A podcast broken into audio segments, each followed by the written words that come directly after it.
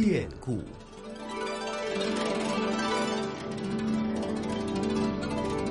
听众朋友，大家好，很高兴又能够在故宫九十的节目当中和大家见面了。我是华夏之声的主持人宋雪，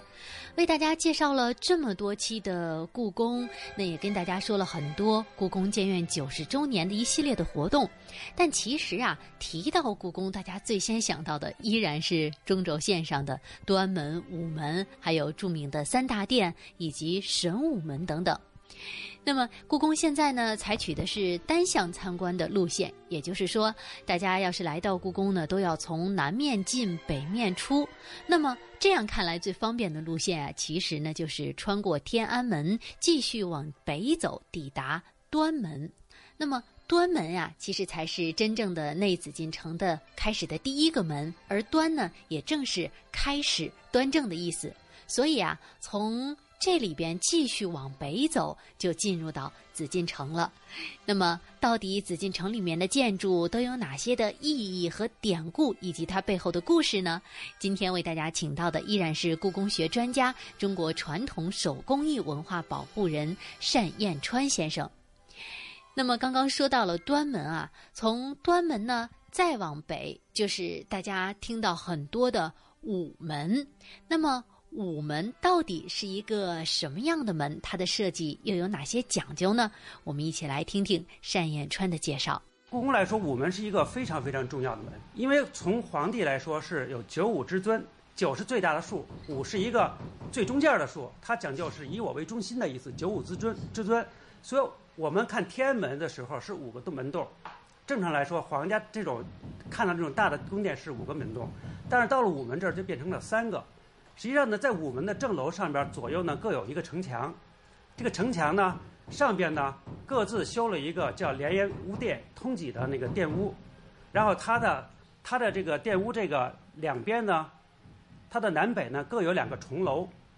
那么总共是四个重楼，两边都有。那么这四个重楼加上一个午门的正楼呢，这叫我们把它叫做五凤楼。它为什么要这么做呢？你看我们从俯视图看，像不像一个人在这坐着？那么它实际上就是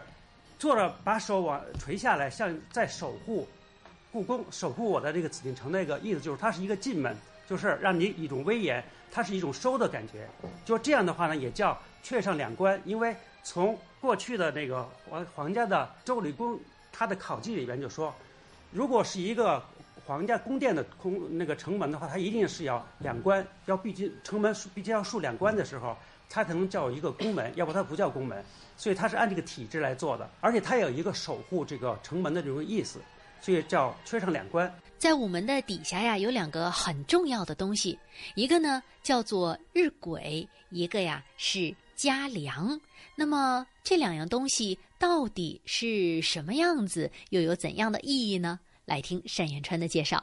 日晷呢是一个什么东西呢？就是我们记时间的这么一个东西。太阳光一照，它这个。这儿在走叫日晷，嘉梁就是一个度量衡的一个仪器。其实皇帝为什么要在这儿午门上设立这两个呢？因为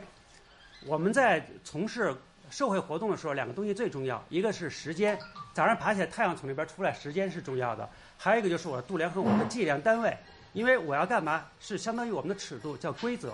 它是皇帝认为是皇帝给你的，是显示皇帝的至高无上的权利。所以说呢，在午门口有这么两个东西。当然，当然，我后边也有，但是这两个东西呢，从中国的周易来说呢，东为上位，所以时间从上面来的，西为下位。那么，但是午门的这种两个东西恰恰是反着的，它的嘉梁呢是在东边，它的它的这个日晷是在西边。主要原因是因为它跟佛教有关系，因为佛教把西作为上位，所以说在午门跟后边的乾清宫和它的太和殿，它的方向是不一样的。这是因为跟宗教有关系，因为清朝它是一个多民族国家，它有很多信仰佛教的，所以说它这个时候呢就要把一些嘉梁跟日晷就在午门就给调了一个个儿，所以说东边是嘉梁，西边是日晷。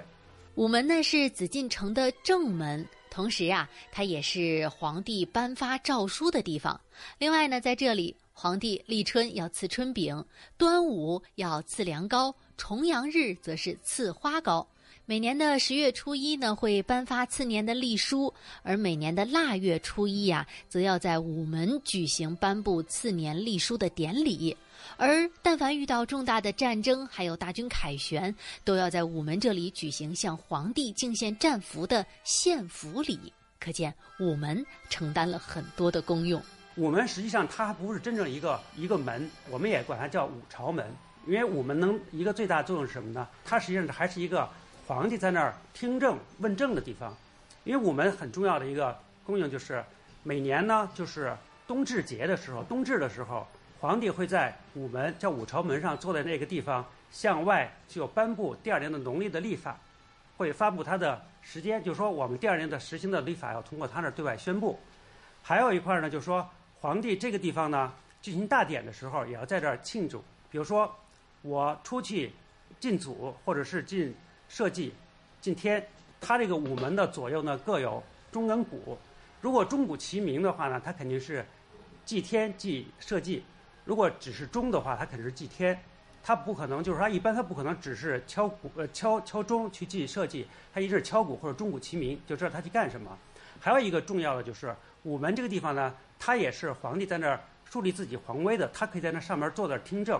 因为那个时候经常发生一些战争，战争的时候会抓一些俘虏，他的一些将军或者他的大臣会抓一些俘虏，所以说，在午门地方，皇帝在那儿要有一要举行献俘礼。献俘礼的意思就是说，第一，他表示他的皇帝的威严，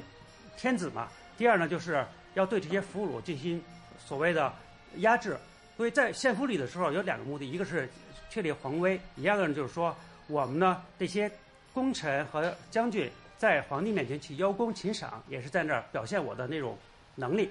那么这些俘虏呢？皇帝既然去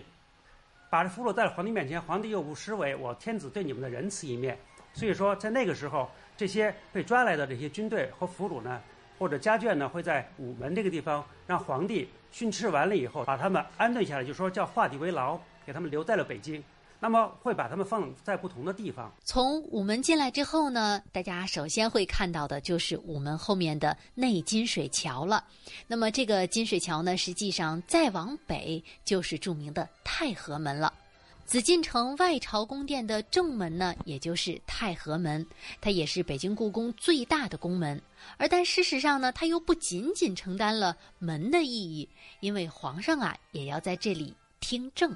太和门的外边的左右呢，有一个亭叫昭亭，因为有的地方官员的一些奏奏章和奏折，他会报给皇帝，他们阅陈阅完了以后，会上面写是同意或不同意皇帝来圈阅，但皇帝有些地方呢，不是马上能答应的，所以说呢，他要把这些回答的这些东西要放在这个亭子里边，这个是呢，它实际上也叫御门听政。太和门呢，它的右边呢有一个石匣，石匣里边放些什么东西呢？要放一些那个金银金银财宝，呃，红绳子呀，或者一些有关跟五谷杂五谷的设计有关系的。那么这个时候呢，实际上呢，皇帝呢是一曲一语，他的放这些目的是于我的这些财富是来自于天下，从天下拿来，因为天下设计都是我的。同时呢，我要通过我的昭示天下给你你的法，所以说太和门这个这个地方呢，它是一个叫玉就是玉门听政的意思。从太和门进来以后，才是我们到了一个太和殿。太和殿这个位置呢，因为我们现在大家听的比较多了，就是就是好像皇帝在这个地方进行什么活动或者是上朝，其实太和殿的作用根本不是这个作用。太和殿一年呢，就是它主要固定的作用是什么呢？就是第一呢，就是皇帝的大婚。他一定是在太和殿举行他的大婚，呃，然后呢，就是说每年的冬至，冬至的时候呢，他要祭天、祭地、祭祖的时候，要出去的时候，在这儿做做礼，做他的仪式。要出征的时候，要搞他的出征仪式，那么就一定在太和殿进行。还有就是呢，每年的就是我们所谓的所说的元旦，其实就是春节农历那个地方也要做活动。这些活动呢，都是太和殿的一个固定模式。还有呢，就是。对外出征的时候，这种